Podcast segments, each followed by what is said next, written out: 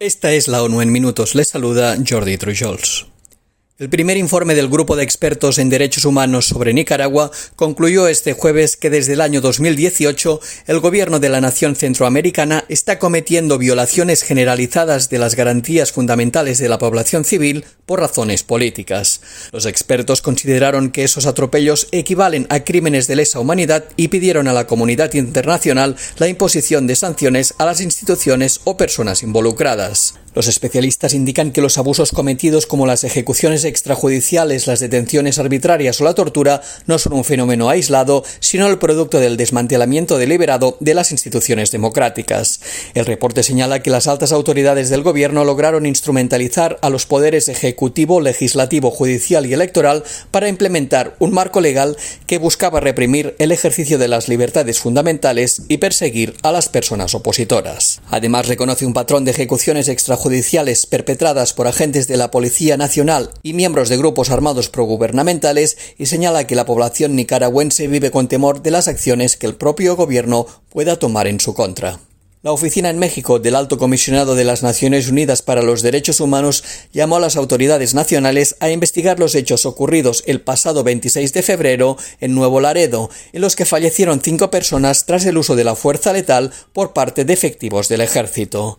La dependencia de la ONU en México recordó que según los estándares internacionales de derechos humanos, las armas de fuego solo deben usarse como último recurso y proporcionalmente al objetivo que se persiga, con pleno respeto y protección de la vida humana. Igualmente señala que cualquier fallecimiento relacionado con el uso de la fuerza por parte de cuerpos militares debe investigarse de forma independiente y por las autoridades civiles, que deben contar con toda la información y colaboración de las corporaciones concernidas.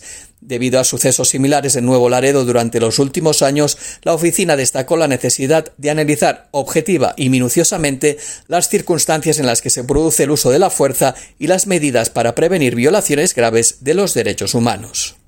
En su segundo día de viaje oficial a Irak, el secretario general de las Naciones Unidas visitó hoy el centro de rehabilitación de Yeda, donde se reunió con personas retornadas del campo sirio de Al-Hol, en el que permanecen varados iraquíes, sirios y nacionales de terceros países, principalmente mujeres y niños.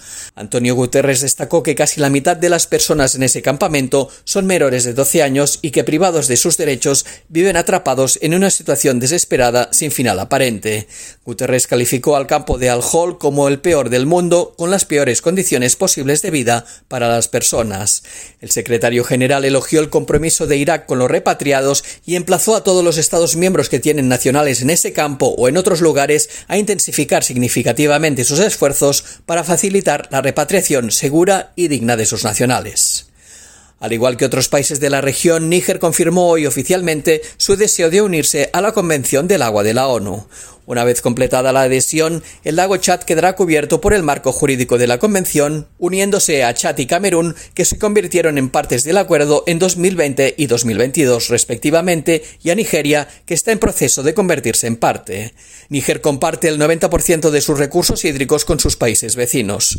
El rápido aumento de la demanda de agua debido al crecimiento demográfico, la urbanización o la intensificación de la agricultura de regadío plantean retos cada vez mayores a los recursos hídricos compartidos del país. La cooperación transfronteriza es una herramienta necesaria para abordar algunos de estos retos y la adhesión a la Convención permitirá que Níger consolide la colaboración con sus países vecinos. Y hasta aquí las noticias más destacadas de las Naciones Unidas.